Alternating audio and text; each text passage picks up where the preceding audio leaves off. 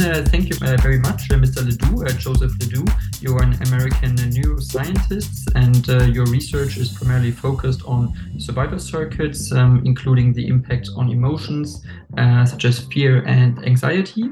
And before we dive deeper, maybe in that regard, I would like to ask you how you actually yeah, came about um, going into neurosciences in general and how this has developed over time. Well, um, it's kind of a long story, but I grew up in a small town in Louisiana, the south of uh, the U.S.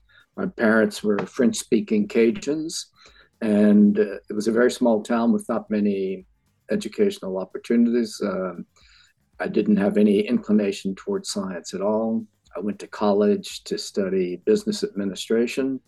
Uh, I got a master's in marketing, and the whole time I was doing that, I wasn't particularly interested in business or marketing. Um, but it's just what I kind of fell into when I went to college and had to choose a major. Um, so, one thing that interested me about marketing was um, um, the psychology of it, why people buy stuff, and you know, advertising and how that works. And so, I took a lot of psychology courses uh, in the in the especially towards the end of my undergraduate and into my master's degree.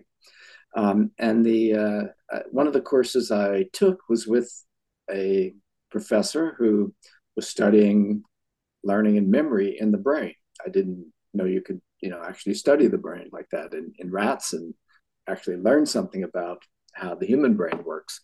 Um, so I started working in in his laboratory and got really interested in it. And um, decided that's what I wanted to do. So I applied to a bunch of US universities. Um, and the only one that accepted me was the university at Stony Brook on Long Island. This is a New York State uh, university.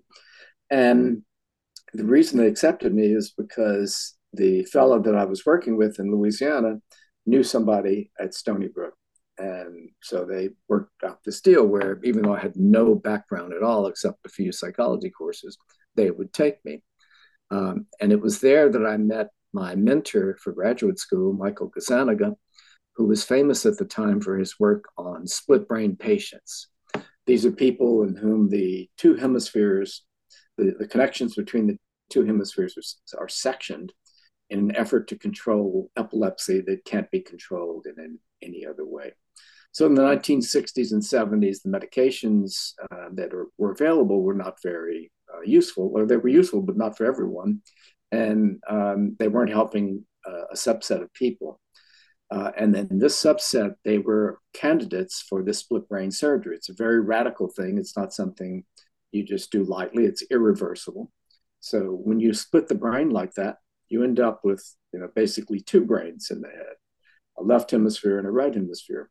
And the language is in the left hemisphere, so when you have a conversation with these patients, you um, you're talking basically to their left hemisphere. Now, the right hemisphere is also alive and awake, and we know that because if you put a picture of a stimulus into the right hemisphere, you might say, "Well, how do you put a picture in the right hemisphere?" So if, if the patient is staring at a dot on the screen, uh, everything to the left of that dot goes to the patient's right hemisphere everything to the right of the dot goes to the left hemisphere. The eyes have to remain still for that to be true, but uh, you know there were controls for that. So when you put a picture of an apple into the right hemisphere and you ask the patient, "What did you see?" You're talking to the left hemisphere. It says, "I didn't see anything." So mm-hmm. you, the, the right hemisphere has shown several pictures, or the patient has shown several pictures, and the left hand points to the apple.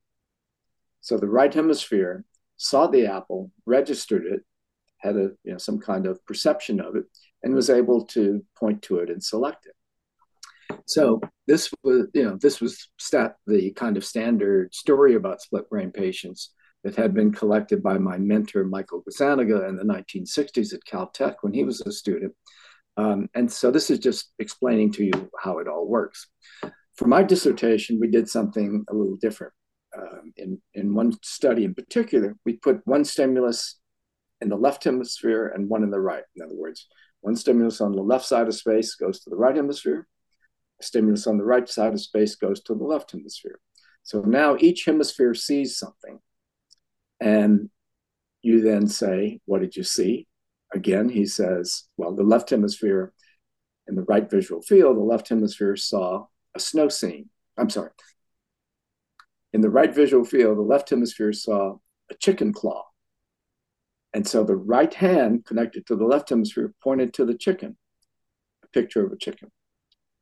The left visual field going to the right hemisphere saw a snow scene, and the left hand pointed to a shovel.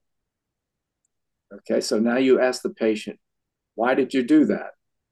Again, you're talking to the left hemisphere. Why did you pick those? The left hemisphere says, I saw a chicken claw, so I pointed to the chicken, and you need a shovel to clean out the chicken shed. So the left hemisphere had no idea what the right hemisphere saw. It only knew that it was observing its own behavior, body, the person's behavior of a, uh, pointing to a chicken and pointing to a shovel. And it put those two things together to tell a story, a narration about uh, why he did what he did.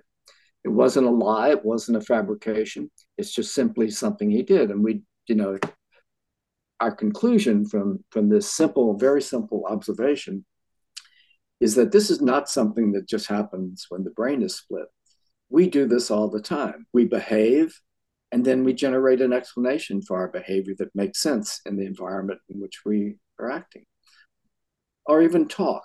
Right now, I'm talking. I don't have a script. I'm just talking to you. So I'm not consciously planning what I'm saying. I am saying those things. They're coming out.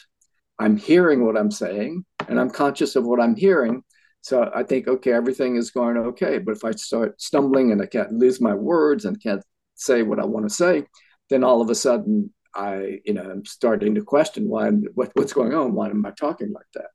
So the point is that in the human brain, there's some kind of mechanism that allows us to tell a story about ourselves so that um, we can make sense of the world in which we live and understand it. Um, and the reason we have to have this storytelling thing is because we all believe we have free will. And if we don't, if we are producing behaviors that we don't have charge of, that's disturbing. That violates our idea that we have free will.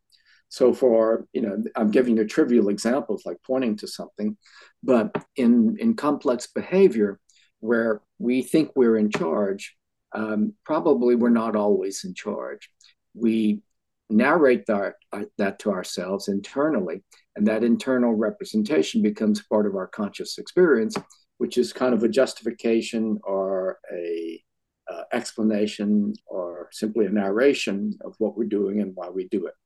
So that's that's what I did my PhD on. Uh, so the, the weird thing is that um, two days after I, I uh, joined Michael Gazzaniga's lab, he asked me to write a proposal. This is before we, we came up with a project. He asked me to write a short proposal.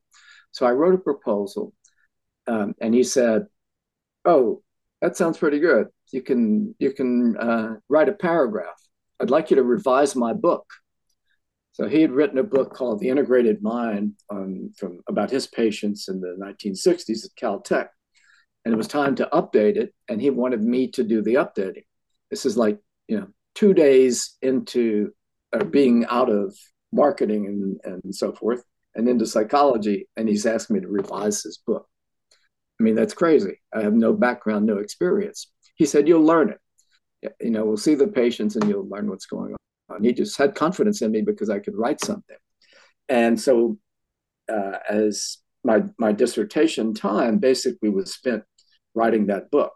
Um, in the process, though, we decided that we didn't want to revise his book because we had all these new ideas about narrations and consciousness and so forth that he didn't have back then.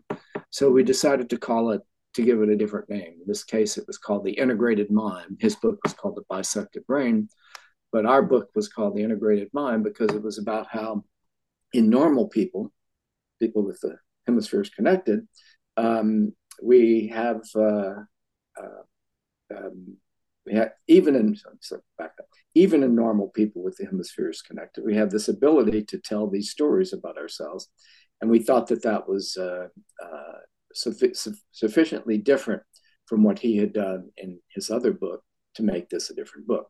So, um, four years after uh, graduating with a degree in marketing, uh, with a master's degree in marketing, and a PhD uh, from studying consciousness in split brain patients. It's just weird how life takes you on a path and you, you don't really know where you're going on that path, but sometimes it works out and sometimes it didn't. In my case, it worked out okay.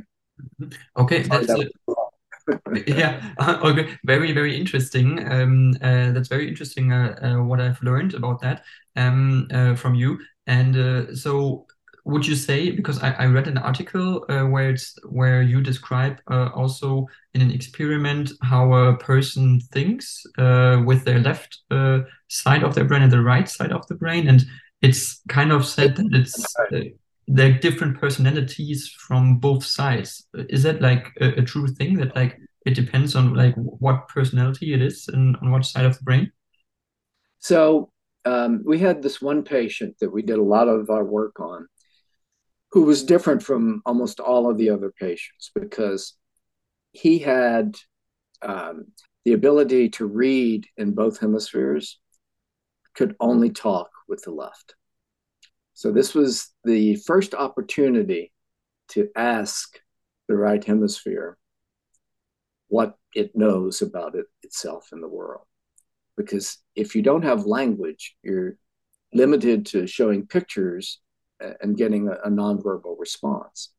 So you don't know if the a right hemisphere like that that has no language, is it a real human? And is there a real human in there uh, with a sense of you know social understanding, a sense of self, uh, ideas about the fu- their future life, and and so forth. But in this patient, we could put letters, words into the right hemisphere and the patient could respond not by talking because it couldn't talk, but by arranging um, letters on little chips from the game of Scrabble. I don't know if, if you know that game.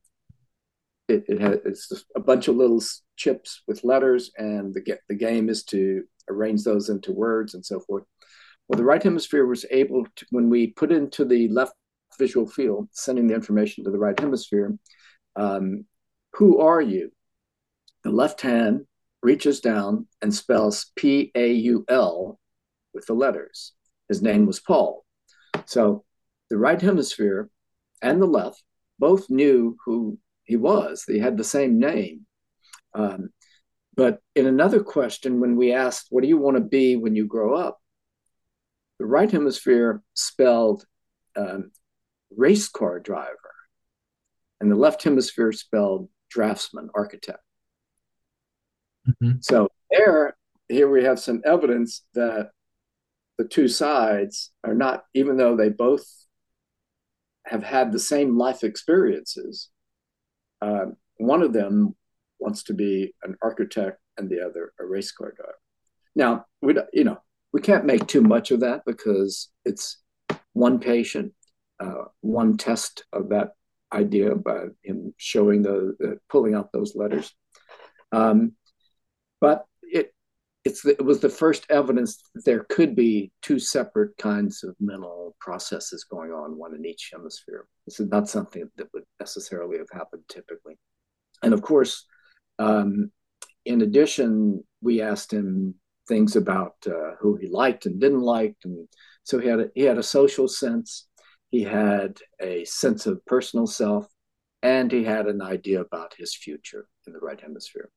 So to us, that meant there are two humans living side by side in this particular boy's body, in his brain. Okay. But that, that didn't necessarily mean that every split brain patient had that because you just couldn't answer the, answer the question or couldn't ask the question without language over there. Mm-hmm. And the other thing is that language, um, you know, is, is so important to human experience that we we depend so much on language. So having language in the right hemisphere gives it a kind of boost or a bump up in terms of its cognitive ability that another patient without language couldn't have. Okay, uh, so that's uh, very very interesting. Um, so it's basically something that uh, so so you because you said it, it was for this case for that uh, that example of that that person. Um, would you know where that comes from? Like generally speaking, uh, like that there are different personalities in different sides of the brain. Like that this is something that the like the humans have inherently that they have different personality traits uh, and parts that kind of yeah develop uh, over time? Well, you know that whole left brain right thing was kind of a bit of pop psychology that uh, got exploded in the culture, and much too much was made about it. Uh, that you know that some people are left brain, some people are right brain. I think that's not appropriate. What is true is that you know we most people have language in the left hemisphere but there is all we now know there is also some kind of language capacities in the right hemisphere in some people at least. Um, and you know in general the right hemisphere is more sophisticated with spatial capacities but it doesn't mean that the left hemisphere has absolutely no spatial capacities. So the idea that we and, and the other point is that even if we allow that the right hemisphere is more spatial and the left hemisphere is more linguistic, that doesn't mean that everything about the two hemispheres different or is different. It means those two things are different. So, um, and when the brain is connected, the two hemispheres interact quite a bit. So you don't have this dissociation of, you know, one thing, one hemisphere is learning something independent of what the other hemisphere is learning because the information is shared simultaneously between the two hemispheres all the time. Okay, so that's the so that's basically how it develops. But um, is it because it was only one uh, one example of one man? Um, do you know if that's like if there's a difference also in age, for example, when people are um, um younger, older, um, or uh, male, female, for example? Is there a difference, or is it not uh, something that that has uh, has to do with like how the brain generally works and how we actually like make up maybe our minds. So, uh, in split brain patients, they often have had uh, the the ones that that I was um, uh, had access to and studied tended to be teenage boys, um, and they had had epilepsy from a very early age perhaps through some kind of birth trauma, you know, forceps removal or something happened that injured their brain, or could have just been a genetic problem uh, at birth. Um, but something happened that injured their brain so that there was epilepsy in one part of it. Um, and when that happens, that causes things in the two hemispheres to rearrange so that the brain can uh, kind of homeostatically adjust itself to what it has uh, that it's capable of. So um, the it, these patients are not just quote typical people that all of a sudden you split the brain and ask, is this uh, is this what's always going on in everyone? Because their brain has, um, we know that damage, brain damage in early life rewires the brain in, in many ways. It causes a, a readjustment of what does what. So it, it's not. Um, we have to be a little cautious in generalizing too much. It's it's better to take the individual patients as interesting examples of something to think about the human brain. I think rather than to say this is how we all are. Okay, okay, okay. That makes uh, that makes sense. Um, but also looking at uh, the complexity of the brain, because I think uh, because you would be uh, uh, you you have such a reputation in the field, um, maybe you can also maybe tell or give an insight to the listeners how this uh, how complex maybe the brain is relative to maybe other things in life because we also talk a lot about like uh, artificial intelligence and like neural nets right now. But the brain itself is i think much more complex and has so many different like the complexity. I think i heard once was like the uni- uh, the brain is as complex as the universe that we live in. Is that true? Is that something that is actually uh, factual or I don't know. uh, what I what I would say though is that you know there's a lot of talk now, ChatGPT and all that about uh, AI and consciousness.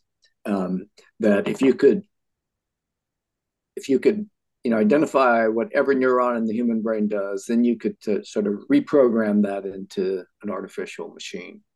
Um, but I don't think that's going to be possible because it's not just about taking the current state of the human brain and mapping, remapping that into electronics. It's about, you know, the, the human brain has an evolutionary history, or every animal brain that's alive today has an evolutionary history that goes back 3.7 billion years ago to the first life form, which is, you know, a kind of bacterial like cell that had to stay alive uh, long enough to divide. Otherwise, there would have never been another bacterial cell, and the, the rest of the history of life would never have occurred.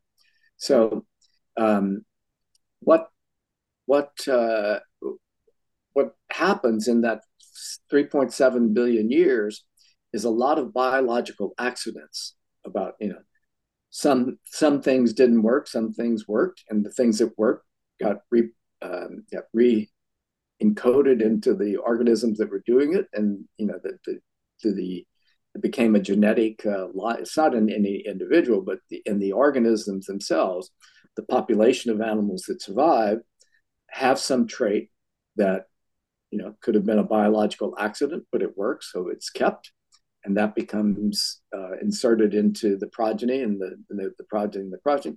And there are billions of these accidents that created the, the line that led up to the human brain, the line that led to the octopus brain, the line that led to every kind of, of brain. So um, you would have to, my opinion is, you would have to be able to reproduce not just the current state of the brain, but that entire history of biological accidents and changes that made the neurons work the way they do. Because, you know, a neuron is not itself um, a single thing. I mean, it's it's kind of it's kind of like uh, take a a country. The neuron is a country with lots of stuff in it. You know, it's got uh, all kinds of um, biological mechanisms, molecules, genes, and molecules that are constantly uh, uh, working to make us to allow us to to function properly properly as a biological system that can metabolically generate energy in the way that's needed. Um, and every neuron has the capacity to generate energy, but they some you know they do it in different ways depending on what the other constraints on that neuron are. So each neuron is an entity in and of itself, but it's not a single thing. It's got a lot of biology in it that makes it a particular entity. So even in the in the brain, two cells next to each other are not identical. Two neurons next to each other have their own kind of you know by they, each have their own developmental process by which they were connected to other neurons. So it's it's not a simple thing to just say okay we're going to take what you know these 10 billion neurons or however many it is in the human brain we're going to take all those billions of neurons and put them in the right spot and connect them together. But it's not just the connectivity, it's all that deep stuff inside the neuron, the biology inside the neuron that is so important as well. And that is reflecting that whole evolutionary history. Okay, okay, that makes sense. So it's very, uh, it, it is very uh, complex uh, uh, subject. But uh, I would like to ask you a question about like how, what do you think? How is um like, or where is this like uh, going in terms of like insights about the brain? Like, how how well do we understand it at the moment, or does science understand it? And um, is it like a process, like a still ongoing process, or will it take a lot, a lot of more years to really completely understand it? How, where are we at, this point? I would say, in, in general, science or like scientific community that, uh, yeah, researches it. I would say. Well, you know, I think the uh, the beginning of uh, research on the brain in a serious way uh, depended on the the development of the field of physiology and the development of the field of neuroanatomy. So in the in the 19th century, those were coming together as you know significant scientific um, enterprises, and um, so what we know today compared to the beginning of that in the 19th century is a lot. But do we know everything? No. Um, and I think, and if we live long enough uh, as a species to live another, you know, another century, another millennium, um, we'll always be trying to understand more and more because, you know, the brain is not a static thing. It is evolving as we speak. And so, as humans, you know, humans, uh, let's just say the human body is not static, it is evolving. And if we were able to take a, a picture of where we would be a thousand years from now, if we, yeah, I don't personally, I don't think our species has much time to go. We're like so messed up right now. But if we made it another thousand years, we would probably look considerably different uh, in some ways, you know. And um, well, we know that exercise is very good for the brain. Diet is, is pretty good too. I mean, some people. My father was a, a, a meat at a meat market, and he ate steak every day of his life, and he died at the age of ninety-two. So, I mean, he he was a meat eater, and he lived, but that doesn't mean that eating meat is necessarily good for you. Some people just have the right genes or right makeup to where their body can digest and consume that kind of thing. Others, uh, others don't. So we're all each individually different. Um, but in general, of course, I think exercise and diet are, are useful things. Do you think, uh, do you believe that uh, for the United States, uh, is that something that uh, is um, like that there's also awareness enough for that that there's like a relation between uh, uh, a healthy a healthy diet and also um, like yeah, how well is brain working, but also how are people like as um, um, as they go about life because life is so challenging uh, during work and everything that um, they have to take care of their own brain in the end that it like still functions as they uh, as they go through life. Well, we all know that it's a good idea to eat healthy and exercise, but it's very hard to do for some people. I find it hard to, to do, um, and I know that I should do it. Um, so it's it's you know it's it's complicated. Uh, knowledge is not necessarily always is not always power. You know, you you can uh, know that you should do something, but actually having making yourself do it is harder. Mm, okay, and that is something that uh, because I, am not sure whether that's something that uh, has already like arrived a lot in the in the like broader uh, society um, about uh, how they they see that and like how they also like um, you know comment on that on like okay it does it actually affect me in my physics and in my abilities or is it something that also um, is going through society as a whole that people are in general maybe uh, working uh, or acting as like others and they say okay the others are not doing that and the others are not uh, uh improving much more so why should i do it? So it's basically also uh, a group thing that the people just act as the others the other peers basically. Well i mean yeah, i don't want to get too deep into this but if you take uh, you know vaccines for example um, that's you know it's a, a personal social decision that certain groups don't want it. And unfortunately, that impacts those that ever that impacts everyone else because the viruses will spread more quickly. But not my field. I don't want to go down that that road. Mm-hmm. But uh, do you believe that the the population in the United States is more uh, susceptible to these uh, issues than um, for in Canada, for example? Because uh, and, and because you are originally like families from Canada, I think. Uh, that's what I read. So, do you think that there's like maybe also a difference in the population? I'm not from Canada, but uh, the the people that I come from, Cajuns, were originally from, from Canada. Hmm. um, you know, I I don't know enough about Germany or Canada to say that they're better or worse than we are. Probably better, but uh, um, that we have a lot of you know political problems in this country that uh, um, again I'm not I don't want to go into politics, but um, we do have the problem of so-called false beliefs um, and false knowledge uh, that that spread quite easily. I assume that there's a lot of that in Germany too. Mm-hmm and that is um, because you, you believe that because that is something that I uh, I wrote down actually uh, for the preparation of this podcast because it is uh, something that is not only unique to to to one country that we we see now uh, uh, often arise uh, in the societies of people being skeptical of scientific evidence, as you said about the vaccines, for example, as you said about um, uh, or, or, brain functions, for example, and how vaccines can affect this or not affect this, for example. So, uh, as we live in a in a society where actually we have a lot knowledge, uh, how is it possible that so many people are skeptic of of actually of, of scientific output? Do you know why that's the case?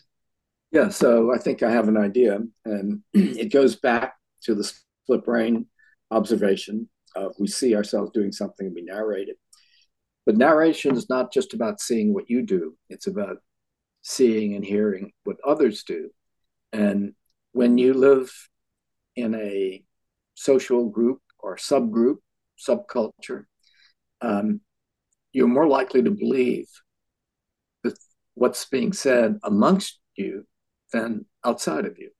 So you have this narration about, you know, I trust my people, but I don't trust the people outside of my group. So that narration um, allows that to become the reality of people in each group.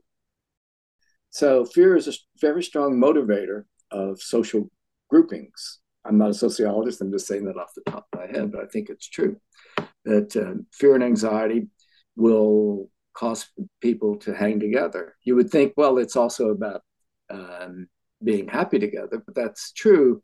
But if you're if you're being threatened, uh, that's somehow more important than whether you're going to be happy. In other words, you stick together more likely uh, on the basis of, of uh, protecting yourselves than necessarily simply being happy together.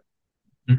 And and this also maybe has something to do with uh, how uh, does it have could it have to do something with how brains develop then over time as they uh, as for example me as a person when i see a lot of uh, information which is very bad and very terrible like uh, the outbreak of the coronavirus um, or the war in ukraine for example this does something to my to me mentally and to my brain how i uh, see like everything is going bad at the moment and very terrible and so i will also feel nervous and anxious in my daily life. So is it uh, like so maybe it has something to do with like the information overflow on the one side, and then also the the fact that people are always uh, connected to it and always have access to it, and therefore they they are always in a constant state of fear and not being sure what is going to happen and and and, and more and more even though the environment itself is safer in their home or in their in where they live uh, they feel that the, the world itself is at chaos. But isn't actually the opposite true though because we have our lives are much safer today than 100 years ago, for example. So, you know, every generation um, tends to think that it's the most anxious um, because anxiety is a human condition. This was, uh, you know, Kierkegaard, Danish philosopher, said anxiety is the price we pay for for being able to choose in life. Um, and another way to say it is anxiety is the price we pay for having a brain that can anticipate the future. So we, if we can anticipate the future, we can worry about it. Uh, and without anticipation, there would be no worry or anxiety.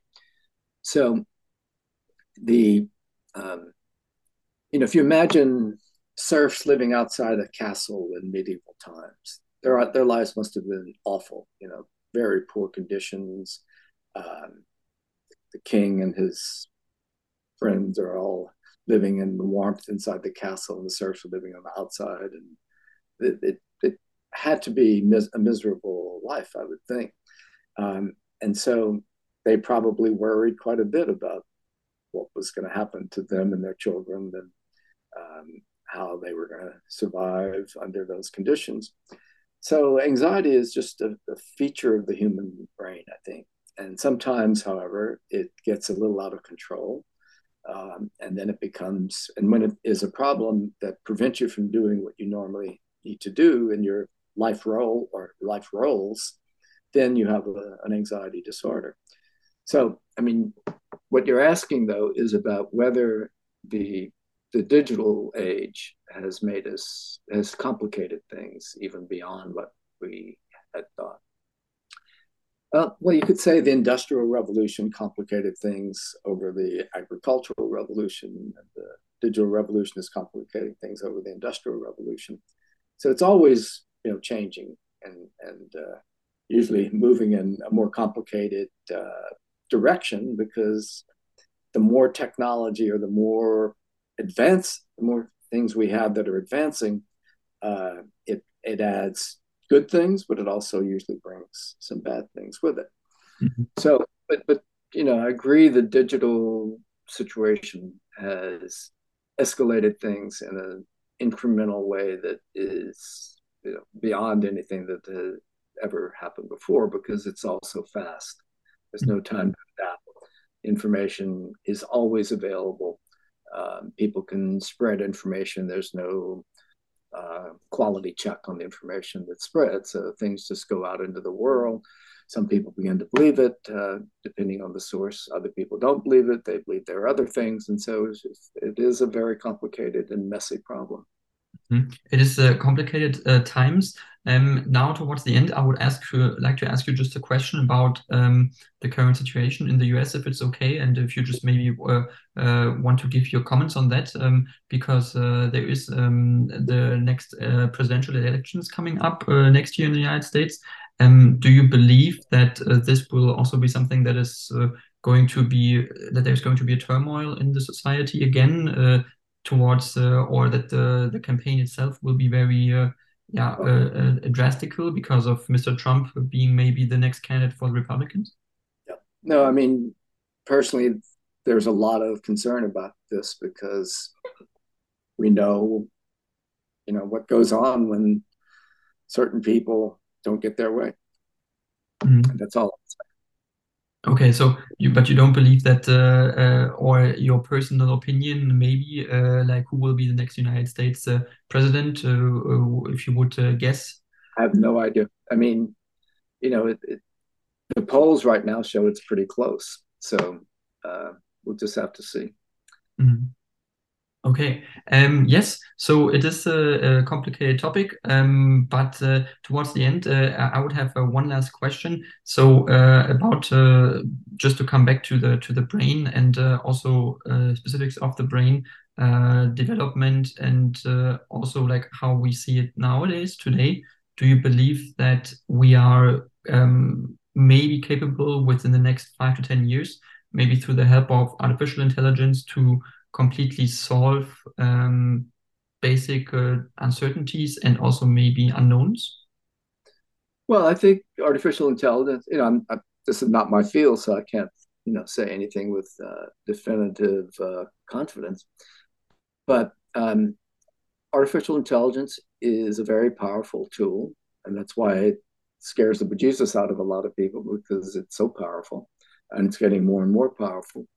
But it does have the I think it has the potential for being very, uh, you know, solving a help us solve some problems uh, that that are difficult for us to solve right now.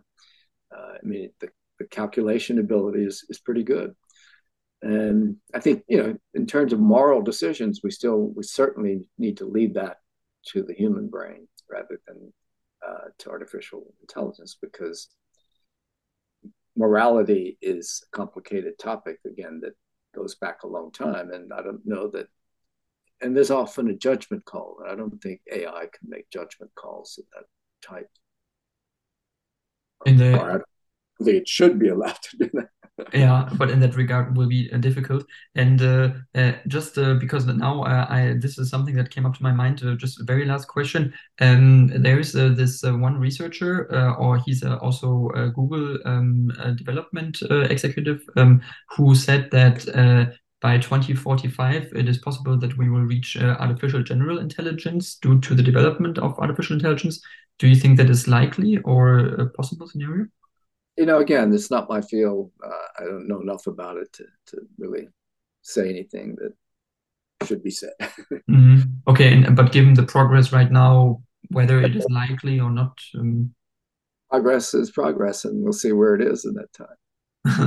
okay, perfect. Then uh, thank you very much, uh, Mr. LeDoux, for this uh, this interview. It was very interesting. And uh, if you would like to give a, a last uh, note or a last uh, advice to the listeners of this podcast, you might do so now if you like to. No, I'm, I'm, yeah, I think we're okay with what, what we said. It, um, you asked a lot of interesting questions, and um, thank you. It's been fun. Thank you very much, and hopefully talk to you soon.